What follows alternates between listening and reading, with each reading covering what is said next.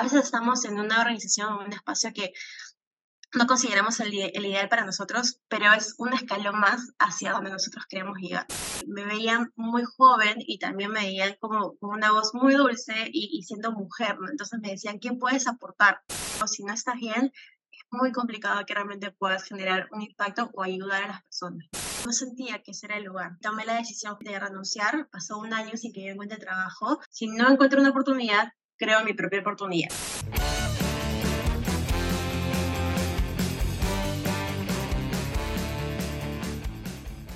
Bienvenidos a este espacio donde buscamos visibilizar a cada vez más peruanos que la rompen en lo que hacen y apuestan por el Perú.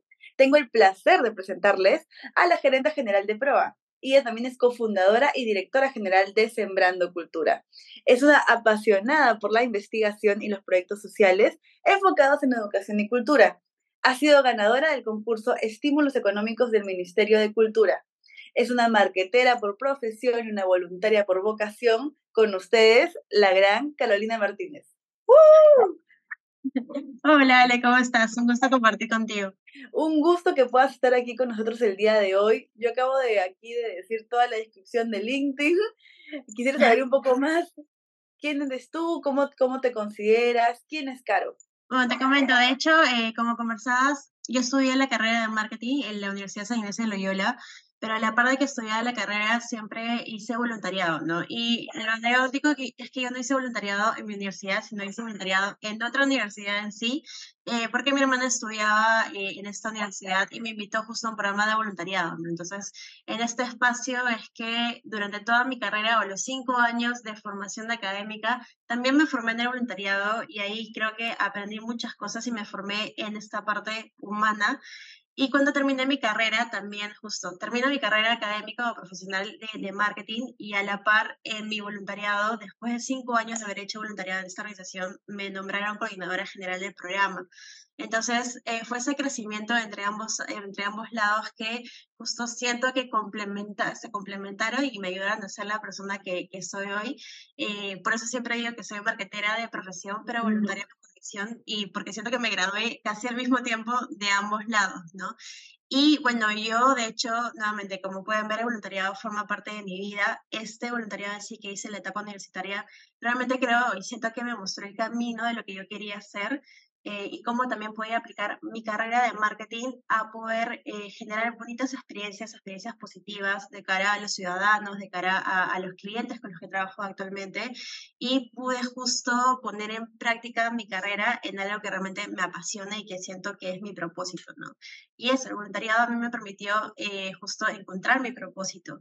Yo como, como Caro, a mí me gusta mucho el tema de cultura, me gustan mucho las artes, amo mi país, eh, me considero una peruana eh, muy patriota, me gusta bastante y por eso siempre estudio y hago todo mi trabajo y las acciones que realizo desde las organizaciones sociales que lidero son justo para poder generar un beneficio hacia nuestro querido Perú. ¿no? Tiene un gran potencial, he tenido la oportunidad de viajar a varias comunidades y conocerlas sobre todo, ¿no? Cada viaje que me voy, no sé, a Puno, a Cusco, a, Junín, que estaba en la parte también de, de, de Braem, eh, a la selva, siempre trato de conectar o de visitar comunidades y conocer a las personas, ¿no? Porque hay diferentes culturas, costumbres, hábitos, eh, comida y demás que, que, forman parte, ¿no? Entonces, soy una peruana apasionada, de hecho, por el Perú y, y siento y creo que el voluntariado justo es una de las formas en las cuales podemos conectar con ese patriotismo y generar valor y generar impacto en las comunidades, ¿no?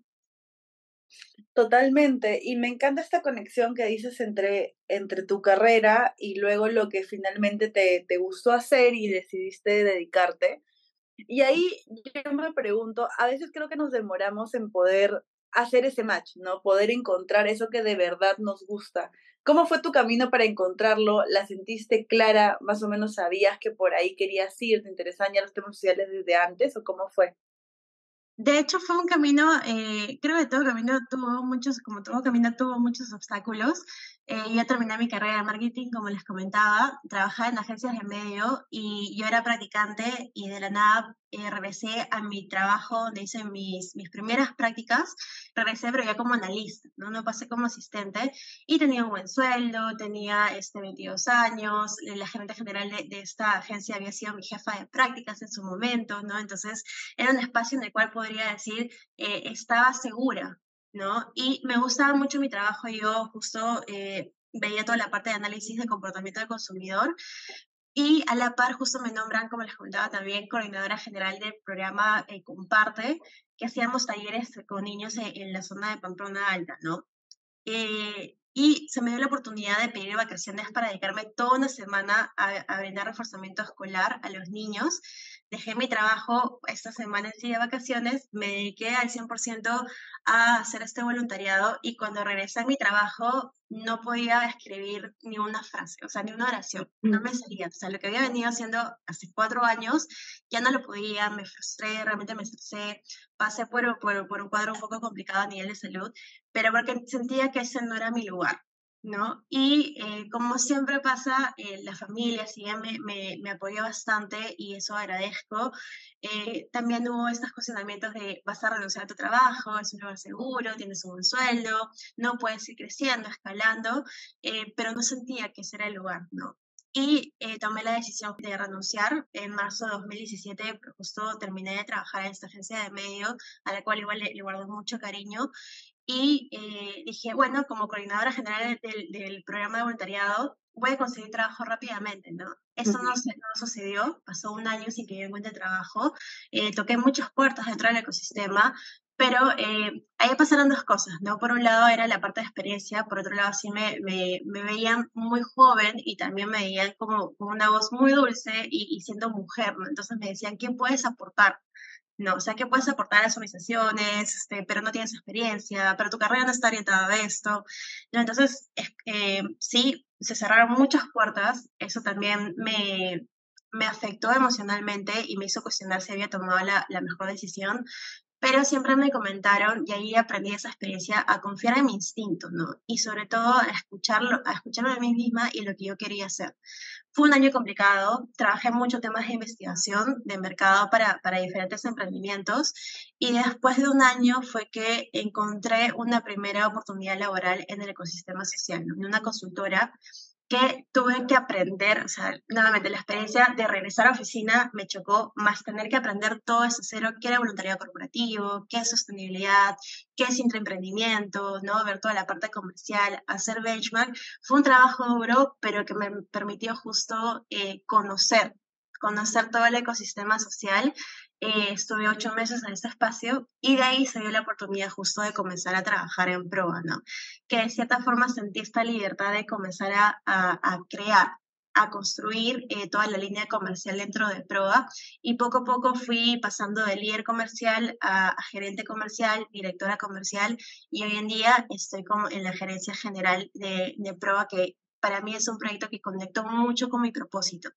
Y ojo, y siempre resalto eso, ¿no? Hubo momentos o trabajos en los cuales no me sentí cómoda porque no conversaba con mis valores, con mis principios, este, realmente con lo que yo creía, y sí me tocó la decisión de, de no, no renunciar y decir me quedo nuevamente en el aire, sino buscar un lugar donde yo realmente sentía que conectaba mi propósito, mi propósito con el propósito de la organización, ¿no? Y eso fue prueba para mí.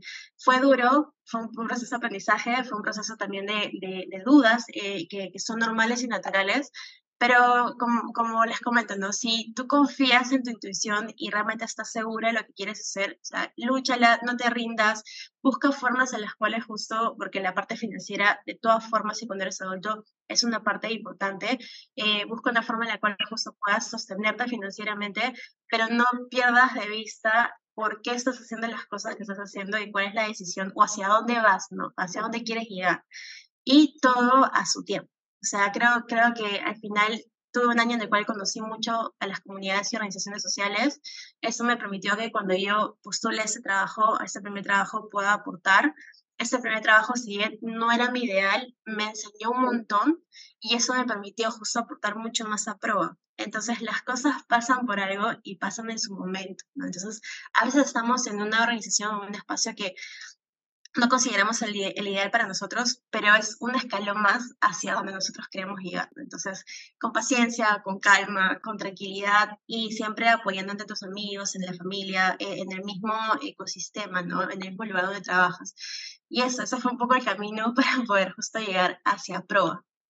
Y me parece bien interesante esto, esto que decías, porque fueron como que muchas cosas que pasaron a la vez, ¿no? Como que te pusiste un poco mal de, de salud, también desde el lado profesional, anímicamente, como que todo conversa, cuerpo, mente, también la parte, este, como que interna. Entonces yo ahí quería, quería que me comentes un poco cuáles fueron, o sea, cuáles fueron las partes, digamos, que sientes que más calaron en ti y si también, si sientes que este fue como uno de los momentos al menos más complicados que has tenido hasta, hasta ahora, o si ha habido algún otro punto de quiebre de ahí a más adelante. Eh, no, de hecho, ese fue uno de los puntos de quiebre porque, eh, bueno, si yo trabajo en temas de voluntariado, es realmente por lo que creo en el, valor y en el impacto que, que, tiene el voluntariado en la sociedad, pero también en uno mismo, y también porque eh, yo tengo dos primos que fallecieron muy jóvenes, ¿no? Un primo que justo falleció en 2004 a, sus 27 años, cuando también estaba en su pico de, en el pico de su carrera, y justo en 2018 falleció otro primo, ¿no? En un accidente, y a la semana siguiente es que yo consigo mi primer trabajo. Entonces, sí, está en una etapa de duelo, está en una etapa de, de, también eh, procesar todo lo que había pasado y, y, y de realmente, eh, y eso es algo que siempre digo, ¿no? Si trabajo en voluntariado, es porque eh, entendí que la vida es tan corta eh, y es tan efímera y es tan impredecible que uno tiene que dedicarse realmente a lo, en lo que tú crees, ¿no?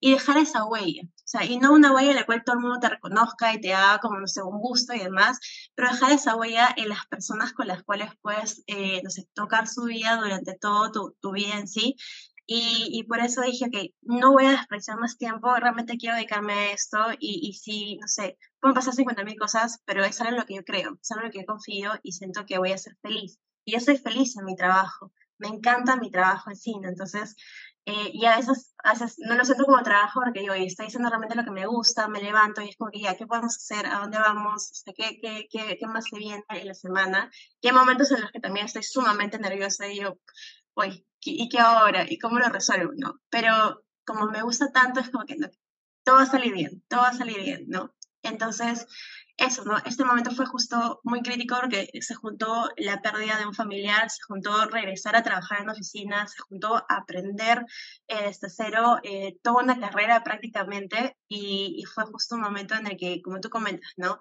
Se juntan muchas cosas pero sí se puede, ¿no? O sea, y, y eso aprendí. Siempre van a haber momentos malos, momentos de caos, pero poco a poco las cosas se van a ir ordenando. Y en todo momento y en toda situación o en todo ámbito pasa eso, en el familiar, en el laboral. A veces tienes caos y sientes que eso no se va a terminar, pero pasa, las cosas poco a poco se van ordenando y van cayendo en su lugar. Me encanta el sentimiento como que de, de mejora o de optimismo, diría yo, como de sí, las cosas van a pasar y creo que también uno necesita tener esa confianza para poder seguir continuando, porque si fuéramos solamente a las cosas malas que están pasando, no podríamos disfrutar de esas cosas bonitas que pueden también ir trayendo la vida o el camino, porque algo que dijiste que, y que me encantó fue de las cosas en verdad pasan, pasan por algo y el camino te lo ponen porque necesitas esas experiencias en ese momento para poder construir otras cosas, ¿no? Y aprendes, y de cada, de cada experiencia aprendes, ¿no? O sea, a veces perdemos, pero de ese perder eh, ganas, ¿no? Eh, em, y, y, eso sí, y fue un momento muy complicado para mí, ¿no? Tuve que, que tomar unas pastillas, tuve también el tema de, de, un reflujo por ansiedad, ¿no? Comencé todo este proceso o experimentar la ansiedad en una etapa adulta, que ya la había experimentado también eh, de adolescente en el colegio, pero ya lo experimentaba ahora en una etapa adulta, ¿no? Y eh, nuevamente, buscar a esas personas o ese círculo. De repente algunas personas no tienen a papá o mamá ahora, en este caso yo, gracias a Dios, sí los tengo eh, hasta, hasta, el momento y siempre también busco estar con ellos, ¿no? Por más que sea una adulta, mis papás están ahí y también son mi soporte, mi novio, mi hermana, mis amigos, pero siempre buscar ese círculo que realmente te brinda esas fuerzas para poder seguir, ¿no? Y eso es sumamente importante, porque para hacer el bien tú tienes que estar bien, ¿no? Entonces, si vas a ir con, con, a trabajar con niños, con adultos mayores, con animalitos, con todo, si no estás bien, es muy complicado que realmente puedas generar un impacto o ayudar a las personas, ¿no? Y me parece buenísimo ese insight porque, claro, a veces creo que sobredamos o, intentamos como que hacer mucho por las cosas que queremos, por las personas que queremos, por todo en, en lo que estamos convencidos, pero en realidad, y a mí también me, me ha pasado en experiencias similares, de que, claro, tú das mucho por los demás, pero, o sea, es un círculo vicioso porque no termina a ti de encantarte qué es lo que estás haciendo y porque en verdad tú estás mal y como tú estás mal, sigue estando mal y, así, ¿no? Como que las cosas no, no, no terminan de engranar. Sí, y las crisis existenciales son normales y son naturales en nuestra vida. Y a veces escucho a mis amigos, eh, a mí me pasó a los 23 años, y cuando yo dije, oye, voy a cambiar de carrera, me dijeron, uy, pero estás con las justas. O sea, ya a esta edad es como que ya no puedes cambiar de carrera, y estás ahí. Y ahora yo escucho a mis amigos que tienen 29 de mi edad, y, o 30 o un poco más, y me dicen, no sé qué me pasa, no sé qué quiero hacer, me quiero ir, me quiero hacer esto, quiero hacer el otro. Digo, pero es natural, ¿no? Y, no hay una edad para esas crisis, o sea, siempre te dicen las crisis de los 25, las crisis de los 30, las crisis de los 40, las crisis de los 50, pero puede pasar en cualquier momento de tu vida y es natural aceptarlo, ¿no? Aceptarlos, vivirlos porque es parte de la vida y, simplemente escucharte y, y, y algo que siempre le digo a los voluntarios, ¿no? Para ser un líder o, o, para poder poner en práctica el liderazgo, es muy importante o el pilar es autoconocer. Y en estas crisis te puedes autoconocer mucho más, ¿no? Preguntarte qué quieres, quién soy. Y, no es un tema eh, eh, psicológico o que, o que estás mal o, o, que ya todo te va a ir hacia abajo. No, es natural y aceptar justo esas preguntas. Al contrario, conocerte es algo sumamente lindo que puedes hacer y, y que realmente puedes fortalecerte como profesional y como persona algo que quiero rescatar y conectar con lo que estamos hablando ahorita es de que comentaste que la gente sentía, o sea, no te sentía capaz, suena súper fuerte, pero como que no te sentía capaz por, o sea, por cómo eres, ¿no? Por tu tipo de personalidad, que es como que más así tranquila, de voz baja, que no sé qué. Pero eso no tiene nada que ver. Porque en realidad, a, a mí, eso es lo que también me, me ha pasado. Yo creo que yo misma me intenté forzar a ser este tipo de persona como mucho más así, que se muestra fuerte, que se muestra no sé qué. Es más, en algún momento yo misma veía súper mal el tema de expresar mis emociones, de llorar o de sentirme sensible y así, porque decía, no, porque el mundo me va a ver como que soy débil. Y como en algún momento yo ya había experimentado también esto de que la gente sentía que yo no era capaz de transformarme a alguien que no soy. Estoy intentando volver a retomar a esa Ale que, que de verdad es, pero es como me perdí en ese momento, porque intenté moldarme algo que, el estereotipo. Sí, tal cual, ¿no? Y hay un video muy bueno, no recuerdo el nombre de la persona, pero es un TED eh, sobre una psicóloga que habla y te comenta y te dice que la vulnerabilidad, la vulnerabilidad es una fortaleza, ¿no? Y yo también encontré que mi vulnerabilidad eh, es mi fortaleza en sí, ¿no? Permitirme llorar delante de la gente con la que trabajo. No llorar a mares, porque no es un momento para poder como que desfogarme, pero sí, cuando si algo me emociona, porque yo lloro mucho por felicidad, o sea, lloro de, felicidad en sí, ¿no? Cuando logramos algo o cuando veo que realmente conectamos a una organización con, con, con el número de voluntarios o que una organización nos agradece, ¿no? Aprueba y dice, oye, gracias a ustedes logro conectar con esta empresa, con estos voluntarios, o logramos nuestra meta, me siento feliz, ¿no? Y, y me salen lágrimas de, de, de alegría, de felicidad. Entonces, eh, antes como que me aguantaba y decía, ok, como que para la foto, ¿no? Posa y tranquila y tú serena. Muéstrate serena frente a todo, pero, pero no, después descubrí que eh, en, esa, en esa, eh, ese sentir genuino, la gente realmente logra conectar contigo, ¿no? Y te logra conocer mucho más. Entonces, eso, la, la vulnerabilidad, ser vulnerable no es ser débil, al contrario, es, es ser fuerte, porque te autoconoces, ¿no? Y vives también tus emociones. Y no eres como una figurita de cartón que, que, que está ahí como que sonriendo.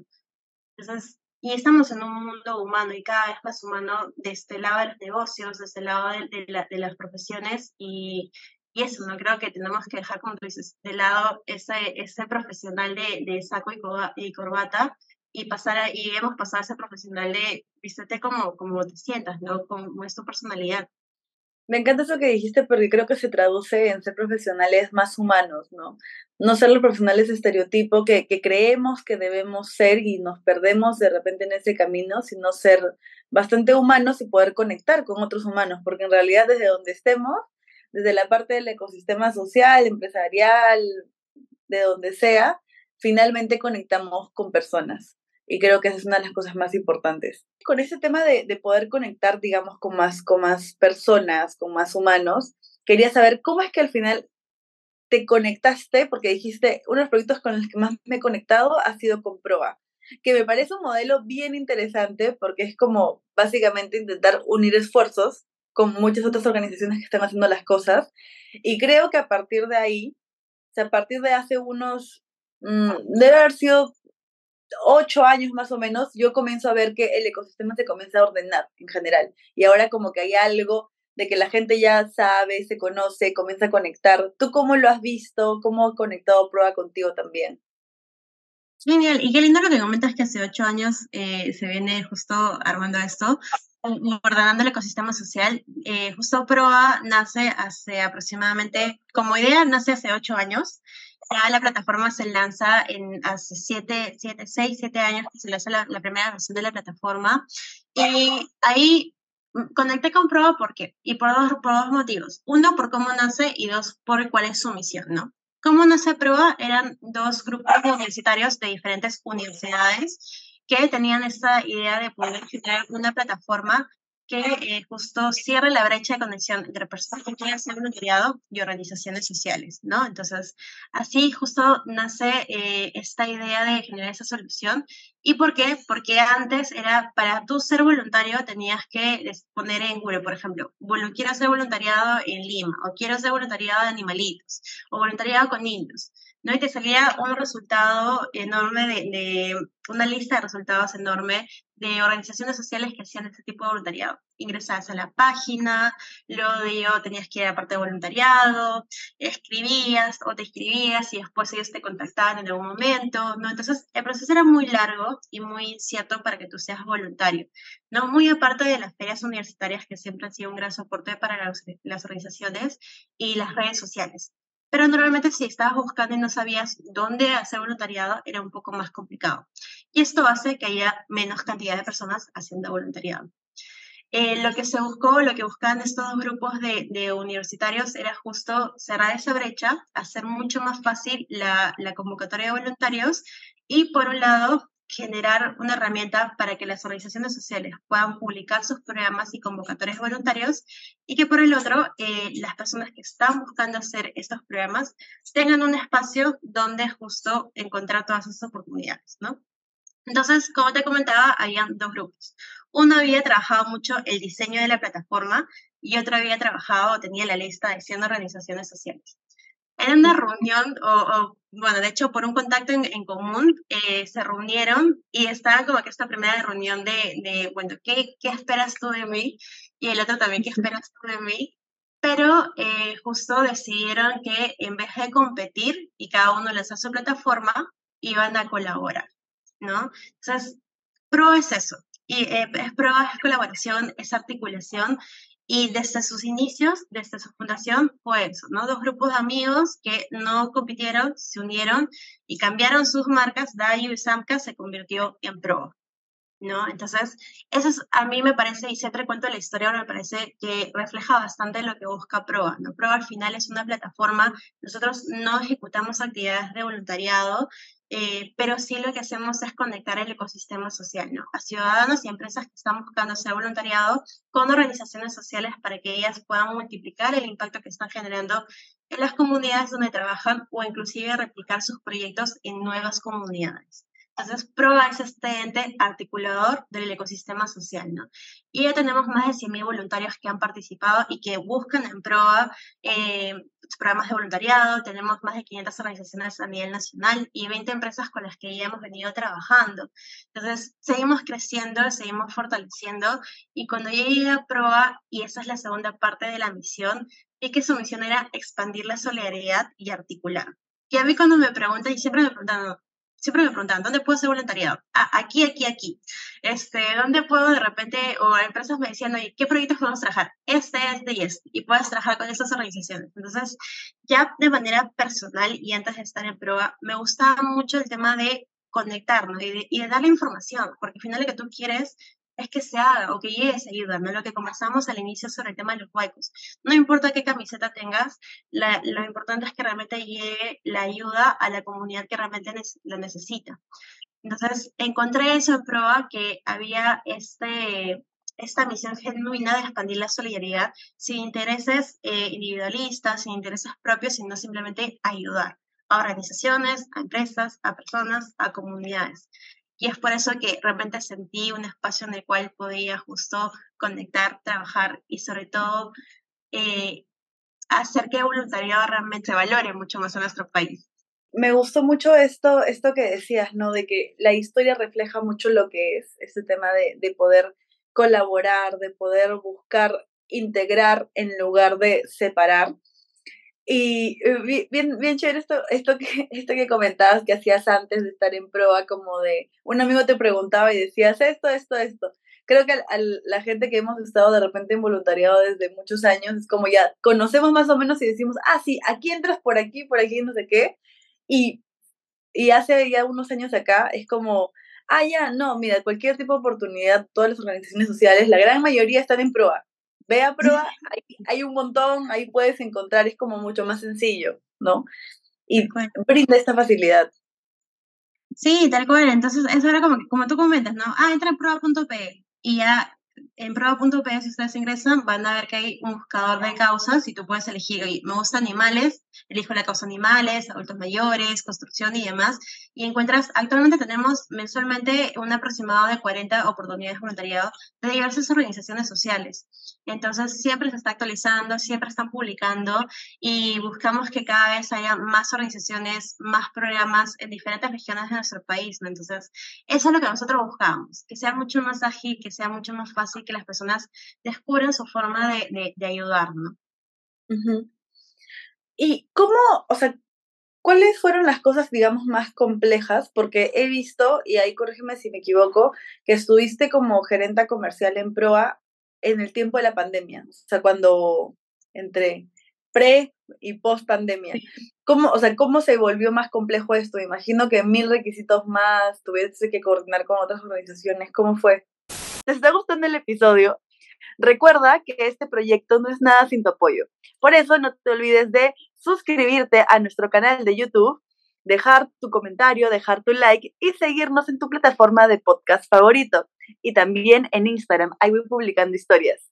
Eh, me acuerdo que una de las primeras acciones que realizamos al inicio de, de la pandemia, nos juntamos con varias organizaciones sociales eh, del, del, sector eh, y también con municipalidades, con empresas, recibimos una primera llamada justo de, de, de pedido de, apoyo por un tema de alimento, por un tema de agua. Entonces, desde esa llamada dijimos, no, hay que hacer algo, nos organizamos justo para poder dar una, una respuesta mucho más ordenada y no eh, duplicar los esfuerzos que estábamos realizando. ¿no? Fueron más de, eh, de 10 organizaciones sociales, empresas y municipalidades que nos reunimos para poder justo eh, lanzar esta campaña de Juntos nos hacemos cargo y eh, brindar este, este apoyo que tanto necesitaban las personas, ¿no? No solamente a nivel de donaciones, sino también a nivel de, reforzamiento escolar para los niños que se vieron afectados y también a emprendedores, ¿no? Porque eh, tenían que eh, justo innovar dentro de sus negocios. Entonces, esto fue una de las primeras acciones que hicimos y nosotros también en algún momento que teníamos estos estatus semanales para ir viendo cómo,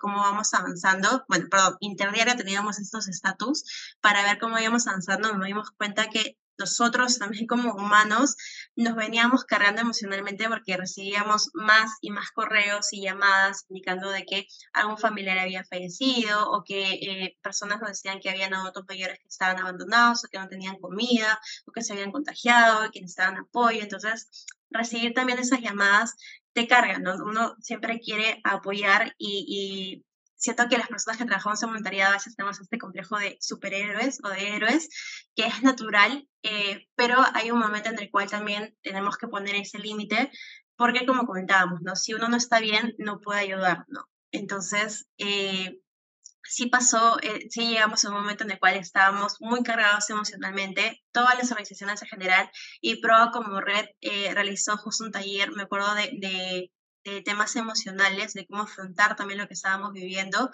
eh, con las organizaciones y participaron más de 70 organizaciones sociales de diversas partes del Perú, compartiendo cómo se sentían, eh, compartiendo también tips de cómo manejar nuestras emociones, de cómo responder frente a ello y cómo cuidarnos también porque realmente fue un momento, eh, creo que para todos en general, ¿no? Fue un momento de mucha incertidumbre y, y, de no saber cómo más podría, o sea, qué más podemos hacer, ¿no? Cómo podemos ayudar. Y que hoy lo vivimos nuevamente en el, en el ciclón de eh, Yaku. Entonces, eh, eso fue justo todo el contexto de pandemia. De ahí se dio, para prueba de hecho, se dio muchas oportunidades porque digitalizamos el voluntariado y nos convertimos en estos gestores de voluntariado digital, ¿no? Eh, trabajamos justo con la Fundación Peruana del Cáncer, en la campaña de Ponle Corazón, movilizamos a 7.000 voluntarios en esta campaña de manera digital. Eh, se logró recabar la meta de, y superar inclusive la meta de recabación de ese año. En, la, en, el espacio final que tuvimos, hubieron más de mil personas conectadas al mismo momento celebrando eh, la recaudación. Y siento que en ese momento las personas, cuando estamos más conectadas, cuando tenemos más tiempo para conectarnos con la realidad de nuestro país, con las situaciones que están viviendo las demás personas, estamos más dispuestos a justo hacer voluntariado o a sumarnos, ¿no? Y también, bueno, teníamos mayor tiempo porque estábamos trabajando desde casa, teníamos esa disponibilidad o esa facilidad, entonces se movilizó mucho el tema de voluntariado. Me parecía bastante similar a lo del ciclón Yaku, porque creo que también ha sido como muchas organizaciones intentando sumar esfuerzos, que fue lo mismo que pasó cuando hubo lo del tema del COVID y ha sido más o menos también lo mismo que, que ha pasado lo de los huaicos también en 2017, ¿no? Entonces creo que han sido justo momentos o puntos críticos en los cuales se ha visto que el ecosistema, o sea, si bien ha sido una, una mala etapa, creo que ahí es por eso que más, más o menos dije ocho años, porque dije, fue como en 2017 que vi a unas organizaciones mucho más articuladas, pero esto ya venía de un poco antes, ¿no? Sí. En el cual como que ya comenzaban a no solamente conocerse y saber quiénes eran, sino también que podían ir articulando y algo que creo que estoy dejando pasar y que no quiero que, que se pase aquí en la conversación hemos estado hablando mucho de esta parte de línea de carrera que has hecho dentro, dentro de PROA, pero sé que también has estado con otro proyecto aparte que es Sembrando Cultura y quería que nos comentes un poco sobre eso también. Bueno, Sembrando Cultura, en, en todo este, en todo este esa transición de, de, pasar a trabajar, de, pasar de, una agencia de medios a eh, organizaciones sociales, como te dije, ¿no? el camino fue un poco complicado, estuve un, un mes eh, buscando justo una oportunidad laboral y en diciembre de 2017, ahí esto lo quería compartir porque realmente es para todos, ¿no? Eh, en, en, noviembre, noviembre, diciembre de 2017 dije, ok, si no encuentro una oportunidad, creo mi propia oportunidad, ¿no? Que creo que ahí es donde muchos emprendedores dicen, ok, voy a crear algo propio. Eh, y decidimos con eh, mi hermana y mi enamorado, que siempre me acompañan y me apoyan en todas las locuras y aventuras que, a las cuales me sumo, este, dijeron, ok, hagamos algo juntos. Ya habíamos hecho voluntariado previamente y decidimos crear Sembrando Cultura, que nace justo de dos formas, ¿no? Uno, por todo lo que habíamos hecho y habíamos encontrado que, por ejemplo, comunidades en Cusco que dicen ser los ascendientes directos de, de los incas, nunca han ido a Machu Picchu y viven como que a 30 minutos. ¿no? Entonces, nunca han visitado esos espacios. O niños en Puno que eh, no tienen eh, material de lectura renovado hace cinco años, ¿no? Hace cinco años que no reciben nuevo material de lectura. Entonces, identificamos esas problemáticas de este alejamiento de, de muchas comunidades con la cultura y decidimos justo fundar Sembrando Cultura en Sino, que lo que busca es democratizar un poco más las diversas expresiones este, culturales en nuestro país, que hay un montón. Eh, y justo con, con, con, Luis y con Marisol des, de, diseñamos estos dos proyectos. Eh, lectores de paso, porque Marisol de pequeña a mí me leía mucho y ahí, y ahí es como yo aprendía a leer y, y realmente capté justo la importancia de la lectura.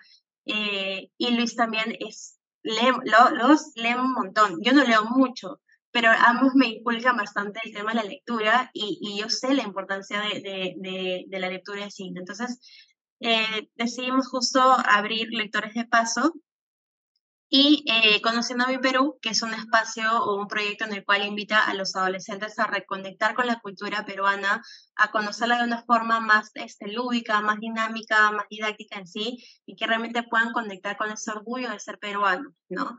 En esta época o en esta etapa de la vida que es, la, es la adolescencia donde vamos formando nuestra personalidad y que es muy importante también tener presente nuestra historia. Y con Lectores de Paso armamos el proyecto, la idea del proyecto en sí y dijimos, bueno, ¿y ahora qué hacemos? Y dijimos, bueno, vamos a contactar al Ministerio de Cultura. Y Luis me dijo, bueno, hay que llamar. Y yo le dije, hay que llamar, y él me dijo, no, no te van a contestar, te van a dar acá una, una cita para el siguiente mes, es muy burocrático y demás. Llamamos y dijimos, hola, ¿qué tal? Nos queremos, tenemos esta idea de proyecto, queríamos revalidarlo, no sé si hay alguna persona con la que podemos conversar, y nos dijeron, claro, está el director de, eh, de la dirección del libro, eh, puede tener una reunión mañana a las 4, a las 4 pm. Y dije, ok, ya, ok, mañana nos esperamos, cortamos. Y fue como que, ok, mañana tenemos una reunión y nos reunimos con Alfonso Neira, que en ese entonces era el director del libro, pero después llegó a ser el, ministro de Cultura. ¿no? Entonces, esa es una anécdota que tuvimos muy linda y que aquí justo tomé ese aprendizaje de toca todas las puertas, no tengas miedo a tocar las puertas grandes, ¿no? Porque eh, eh, eh, hay que animarnos, hay que aventarnos y peor es, quedarnos con los brazos cruzados y decir o pensar en el que pudo ser, ¿no? O sea, ¿qué hubiera pasado si eh, realmente hubiera llamado o no hubiera llamado? Entonces, anímense, ahí si están emprendiendo o si tienen una idea de negocio, toquen todas las puertas que ustedes necesiten.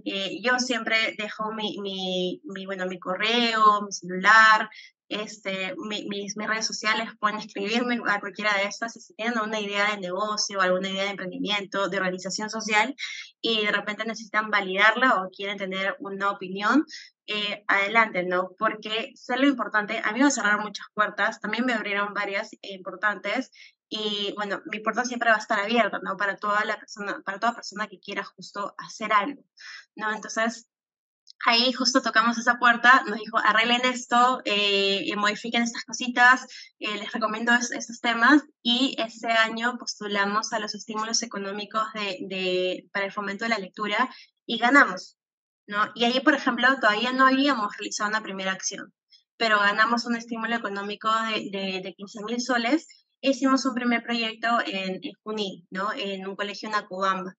Entonces, así fue comenzando eh, Sembrando Cultura. Hoy en día ya hemos eh, trabajado con más de, de 5.000 niños en diferentes eh, regiones del país, en, en Ancash, en Cajamarca, en Cusco, en Arequipa, en Puno, ¿no? Asimismo hemos donado más de, ya más de mil libros a diferentes colegios. Tenemos módulos de bibliotecas móviles que los donamos a municipalidades y a colegios y también sí se han donado eh, ocho de estos, de estos módulos y tenemos aliados como la Municipalidad de Lince, eh, universidades como la Universidad de Lima, la UPN, la UPC, la UCIL también que ha trabajado con nosotros, empresas también ya están trabajando con, con, con Sembrando Cultura y poco, a poco vamos creciendo y nuevamente siempre es importante tener claro tu propósito y la misión, ¿no? ¿Por qué estás haciendo esto? Y eso es realmente lo, el, el combustible, ¿no? Lo que hace realmente que sigas trabajando en este, en, en este ecosistema. Entonces, eso es Sembrando Cultura. Eh, con Conduciendo mi Perú, justo recibimos el reconocimiento de Siendo Patria de Bicentenario en el 2021 y para mí fue una emoción, ¿no? Y eso, emocionense como niños, o sea, emocionense de adultos, emocionense como niños, porque todo reconocimiento, así sea sumamente pequeño, es, es un logro, ¿no? Y a veces como, como me dicen, oye, hemos cerrado un cliente, no sé, de mil soles, por ejemplo, ¿no? Ya, si es un cliente pequeño, emocionense, o sea, es un logro, ¿no? Celebren, celebren esos pequeños logros que están haciendo o que van, o van justo alcanzando, eh, como si fueran unos niños. Y a mí, yo me emocioné hasta las lágrimas porque a mí me gusta ser patria y recibir justo un premio, un reconocimiento por un proyecto de, de Sembrando que se llama eh, justo Haciendo Patria el premio, fue qué lindo. Y en toda la época de, de, o en toda la fecha del bicentenario. Entonces, eso, ¿no? Y creo que lo ligo a lo que conversamos en el primer momento, ¿no? Ser peruanos, hacer o sea, ser patriotas realmente, ¿no? Y de repente hoy en día no tenemos luchas por la independencia o no tenemos que formar parte de batallas o de ejércitos o demás como nuestros grandes héroes, pero sí tenemos muchas luchas eh, hoy en día como la corrupción, la delincuencia, eh, la falta de acceso a educación, a Internet, la violencia contra la mujer, ¿no? Y tenemos que batallar contra, contra estas problemáticas, ¿no? Entonces, desde organizaciones sociales, desde nuestros hogares, desde nuestros trabajos eh, corporativos, desde el lugar en el que estemos, debemos justo hacer patria y construir esta sociedad que queremos, ¿no? Entonces, eso, y a mí me emociona y también me, me, me, apasiona mucho hablar sobre, sobre mi país y sobre cómo podemos construirlo. Me encanta la emoción con la que cuentas estas cosas, con, como decías, como que te emocionas como niña por, por, o sea, en general por cómo va avanzando en los proyectos, ¿no? Que son como estos hijitos que uno tiene, que cuando ve que están teniendo frutos también e impacto en las demás personas, es una alegría inmesurable. Y entonces justamente en esta parte de poder, digamos, emocionarse como niños, hay una pregunta que es la pregunta de, de la temporada. Cada temporada hay una pregunta que le hago a todos los invitados, como para tener este hilo conductor. Y en este caso, la pregunta de la temporada es, ¿qué le dirías a tu yo de 10 años? O sea, a la Caro de 10 años que estaba como en quinto de primaria más o menos, ¿qué consejo o qué cosa te gustaría dejarle? Si conoces alguna marca que quiera aliarse con este proyecto, no dudes en escribirme. Y también, si quieres aportar yapeando, puedes hacerlo al 941-997-865. Que se escuche ella misma, o sea, que confíe en ella misma, este, que tiene las cosas muy claras y que lo va a lograr, ¿no? Lo va a lograr porque para mí el éxito eh, no es justo eh, ganar una, una millonada de dinero, tener la casa más grande, tener el carro más grande, sino siempre he sentido que el éxito es poder mirarme al espejo y en esos, en el reflejo de mis ojos, realmente sentirme orgullosa de, de, lo que se está reflejando, ¿no? De lo que realmente encuentro en ello. Entonces, para mí eso es el éxito, ¿no? Y, y, siempre lo practico cada cierto tiempo, como que me miro al espejo y si veo que en mis ojos, o sea, hay alegría o hay felicidad o me siento orgullosa de, de quién veo en el espejo, digo, ok, vamos por buen camino, ¿no? Y ya soy exitosa.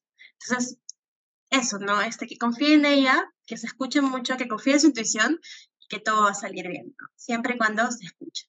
Entonces, eso, eso es lo que le, lo, que le diría a esa Carolina de, de hace 10 años. Muchas gracias por ese mensaje, me parece súper lindo y creo que nos lleva bastante bien a, a, esta parte final, que ya viene a ser la del cierre de este episodio. Quiero agradecerte un montón por todo lo que nos has comentado. Quiero agradecer a las personas que nos han escuchado hasta, hasta este momento del episodio. Y ya, nada más como parte final, quería saber si es que tienes algún mensaje extra que quieras decir, que, si quieres algunas páginas que quieres que sigamos, también este es el momento para cierre y cherry de redes. Bien, perfecto. Primero, primero eh, gracias también, Ale, por, por este espacio y, y, por esa entrevista tan, tan linda y tan, como, como te comentaba al inicio, ¿no? natural, fluida.